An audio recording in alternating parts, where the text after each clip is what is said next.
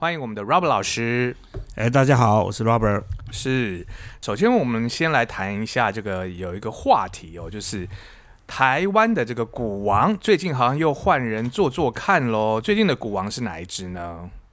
呃，那个 IC 设计，对，好像有一只超越了旧股王。旧股王就是大力光嘛。对，以前大力光就是很多人心目中的这个股王。我朋友身边的朋友呢，也有人呢，当初这个大力光就是。下来，然后跌到三千块的时候，他说：“嗯，这个点够低喽，他觉得可以进，他也叫我进。那后来我都没有进，但是他他好像有进，结果现在越一低还比一低更低。我们就来台湾谈谈这个历年台湾的这个股王的兴衰史。哎，这个到底呢，就是追股王这件事情，在投资方面是对还是错呢？”这个股王就是呃 spotlight 啊，这个灯光焦点所在，大家都会注意。那事实上，为什么它是股王呢？也就是说，它的这个公司呢有高成长啊，带来的一个高股价的这个表现。那当然，这个如果你投资的观点来讲，追逐这个股王绝对是一个对的选择啊，因为它可能会比一般的股票成长的更快一点。但是呢，通常我们人都是会慢慢拍，就是。它在低价的时候，我们都不注意它啊。那个在上千块的时候，我们才注意到它。可是相对来讲，它已经是涨幅一大段。嗯，所以这时候如果你是在呃一忍再忍，最后忍不住，他就觉得非买它不可的时候，可能相对来讲都是投资的高价区。嗯哼。那我自己来讲哈，有这个经验，就是在大力光早期的时候，三五百块摆档啊，你就来回做差价，很高兴。嗯。上五百块，你就觉得哦，这是高价，不要动，不要动。那到了上千块，你就知道哦，它是股王，然后站了很长一段时间，站稳了一千块以上，就觉得哎，这个是真的哦。后来忍不住去买的时候，就越买越高了，然后就飙到五六千块，还是很多人就去抢，因为确定他就是股王，因为你媒体上几乎每次都要谈到这个传股。对，我都忘了大力光曾经有辉煌的六千六千多块，六千三百多块，一张六百万的股票。对对对对，那如今就是腰斩啊。嗯，那。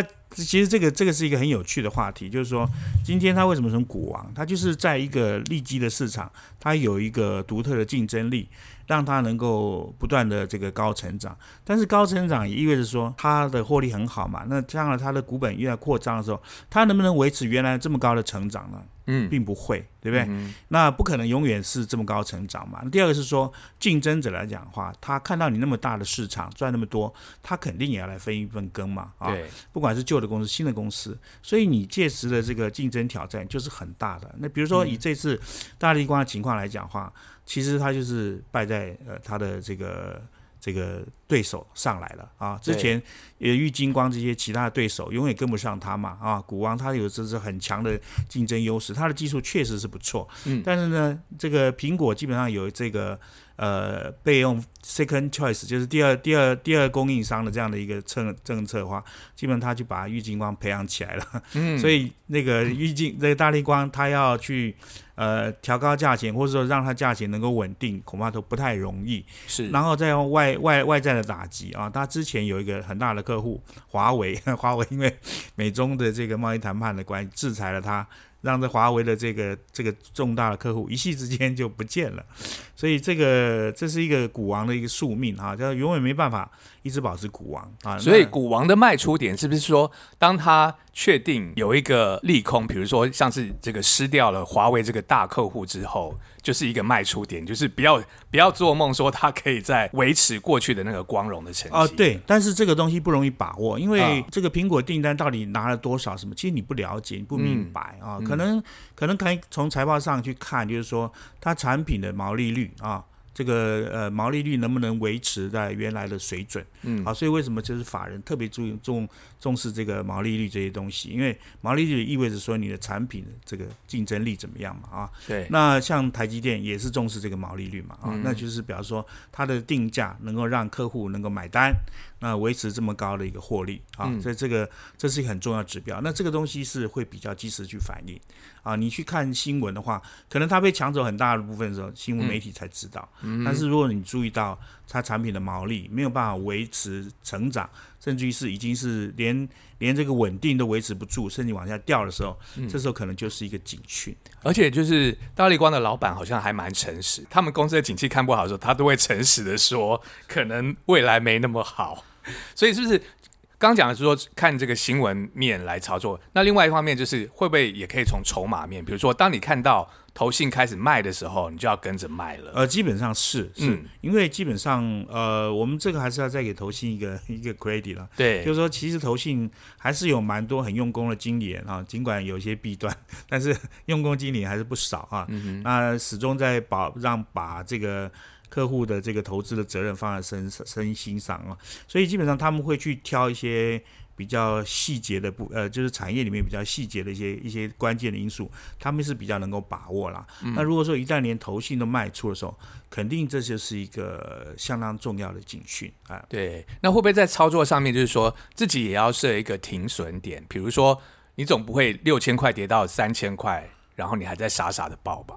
啊，对，这个这个肯定是要要做这样的一个基本的操作。我们嗯再、再重复嘛，就是说，其实操作获利有三个关键啊。第一个就是说你的你会分析啊，那第二个是说你要你要懂得操作，懂得操作意思是说不是说看对一直买，而是在说看错的时候怎么及时的出场啊。嗯就是你当你观点改变的时候，你的相对应的你的买卖也要再进行，这就是所谓的操作面。第三个资金控管啊，你原本你从呃一百万的变成是五百万，这时候当然你要把一部分的这个获利呢，去转正到其他比较稳定的东西啊，而不是说你还是继续在报啊，加码去追啊，那这个就是一个。呃，相对风险会把自己拉高的一个做法。对，所以股王不是不可以买，但是就是好像要长期持有下来。以结果论来看，好像历年都不是不是有太好的下场。呃，就是这个这个确实是不容易，对呃确实不容易。但是就是我讲，就是一个操作观念，这边可以跟大家分享。比如说，嗯今天你大力光五六百块的时候啊，呃，有些人他能买多一点，比如说你买个五张，那你就是一一路卖一路卖，卖到四张、三张、两张、一张，对不对？嗯那最后你就留一张去看。那因为你大部分都已经套现了嘛，嗯所以你你不怕它涨太多之后回档，对不对？嗯这个你不怕了嘛？但是就是说你其实怕是说 你都不卖不卖，到回档的时候才买，或者说你卖掉之后它回档的时候再再去买进。其实这股王这个兴衰史啊，也有很惨痛的啊。对，就是说我们之前提过，像这个那个手，我们国内的知名的这个手机厂那只那只股票，它就是一最高冲到一千三百块。其实很多人是在那之前是有获利了结的啊，并不是说他们就是呃一路去追高，是是输在哪里？就是当它一千三百块掉破一千块的时候，嗯啊，甚至于八百六百的时候，他觉得很便宜。沿路一直买，一直买啊，甚至有人是融资买进，结果钱头赚的，通通都吐回去了。所以基本上融这个股王的操作，其实一个很重要的观念就是说，它一旦没有办法维持的高成长的时候，其实就是它衰亡的开始。是你绝对不要再依恋说它曾经的这个美好，还有嗯你想在逢低承接来重返荣耀，这都是自妄念啊，这是自己 欺骗自己的做法。那像 Robert 这个担任记者这么多二三十年的这个时间，那就是应该也看过很多历年的股王，我们来细数一下好了。我所知的应该还有国剧了，好像这个那个是什么产业？太阳能也有曾经呃，是股王没没有没有过。股王，没有，那个是便宜的。我们讲真正股王是千金股王啦，对对对。那几百块股王那个都不算啊。哦，就是呃和生堂啊，被动元件和生堂，对对哎对，然后呃和生堂、国巨哇都是被动元对件，威盛威盛，嗯，那 HTC 啊对，那现在就是这个 IC 设计啊，那 I 现在 IC 设计的话，基本上好处在说，因为台湾的这个半导体很强，然后半导体这过去的两三年到未来的可见的两三年，大概都是一个很高成长，所以基本上你搭上这个台积电的顺风车的话。原则上，它这个股王这个维持的很好啊，嗯。比如说像这些呃信华跟这个力旺，它，就是搭在这个台积电的顺风车上。啊，因为台台积电是全世界最大的这个晶圆代工厂，那么它又是一个高成长的，所以你你挂在这上面，客户用了这个技术之后就付钱，所以它的获利模式很单纯，嗯，那也获利也很稳定，因为随着这个半导体的需求更上，它这个这个这些 patent 这些啊专利或者说权利金的收入就会持续的稳定。那公司又是轻资产，不需要很大的这个股本，所以这样子它维持相对高获利是比较容易的啊，这是新股王的特色。所以追股王可能有点冒险，那是不是追股后比较安全呢？因为股后像你刚刚讲的那些，他都都曾经先当股后，然后最后才超车，然后变成股王。对 对，其实其实高价股啊，本来嗯就是可以值得追踪。高价股意味着是说它的这个产业的竞争力强，或者说它市场的这个特性是比较特殊的啊。嗯，那这个当然是会比较容易啦。那这个追一定要追，但是就是我讲了，重点是在操作面跟资金控管上啊。股后可以追吗？比如说我不要买第一名，我买第二名的。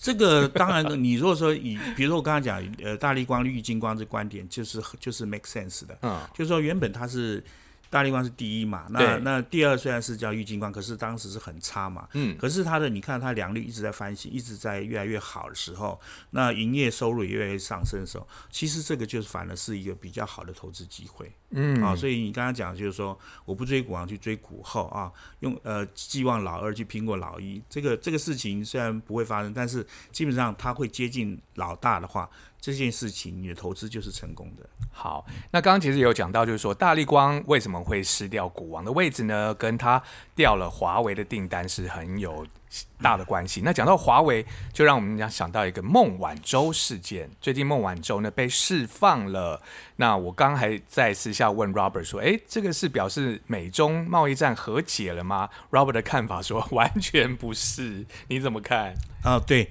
因为这段这段时间，呃，就是讨论这个华为孟晚舟的事情，这个事件已经三年多了啊。嗯，那这个随着这个孟晚舟回回到中国去呢，对大家感觉是这是一个好像是事件已经一个落幕啊。对，那天全球股市都大涨，对对对对。美中台全部都大涨但。但是基本上啊，这个秋天呢，秋天很美好啊，很很舒爽，可以适合旅行。但是另外一边叫做多事之秋啊，哎呀秋天也是很多事情的啊。嗯那这个孟晚舟回去呢，看起来是一个静的开始，但是却是另外一个暗潮汹涌的这个这个开端。是怎么说呢？因为基本上在孟晚舟为什么能够回去，其实关键是他他是认罪协商。嗯啊，并不是说无罪开释，是认罪协商，就是他承认有犯部分的一一有犯一些这个法院指控他的这个检察官指控他的一些错误，那么起诉呃法院呃要抓他的这些理由，他有一部分是承认的，嗯，包括就是说他掩盖这个 Skycom 就是华为底下的公司。跟这个呃伊朗做生意，那但是我们知道，就是说为什么这个华为这么重要，并不是说美国单方制裁它，是它是在联合国的制裁案哦，这个这个制裁案是在连中国都投赞成票的制裁案的底下，他公然的违违反这个这个制裁案，所以他当然是犯罪，这很清楚的行为啊。当然还包括他其他一些洗钱什么，这个就不要讲了。洗钱其实在欧美是重罪啊，在金融是重罪，所以其实呃，虽然这个他就是认罪协商放他回去，但是如果说有新事证啊。呃，还是有可能会再重重新再起诉。这个他回去之后，其实另外一条线也出出来，就是说对这个华为这件事情就是更加明确了啊。是所以日后对华为的制裁，或者是说将来他要就是说司法部要起诉的话，这方面的这个罪证又更更确认一步了。所以还有可能再被起诉。也还有可能，有可能。那再配合上，就是说，美国最近对对中国大陆这边，就是说，这商务部这些要求，或是贸易代表处这边要求，就是说，嗯，有可能启动超级三零一的这些报复啊。哇哦，那这些当然就是暗潮汹涌，所以我们刚刚讲，就是说多事之秋啊，秋天这个天气虽然是非常好，适合旅行，但是在操作上面呢，可能要相对谨慎一些。语带玄机哟，就是这个秋天是多事之秋，小心，然后要保守，因为可能这个中美贸易战呢，暗潮底下暗潮汹涌，不是我们表面上面看见说，哎，好像解决了，然后看到曙光这样子。那至于这个中美贸易战还有什么样的这个大家所关心的一些新闻呢？啊，比如说这个我们刚刚讲到，就是他们的美中的新谈判，然后还牵涉到了就是这个呃中国他们的一些限电呐，然后限煤这些政策，我们都留到下一集的节目里面再来请 Robert 来跟我们解释清楚。今天非常谢谢 Robert 老师，我们下次见。好，下次见，谢谢大家。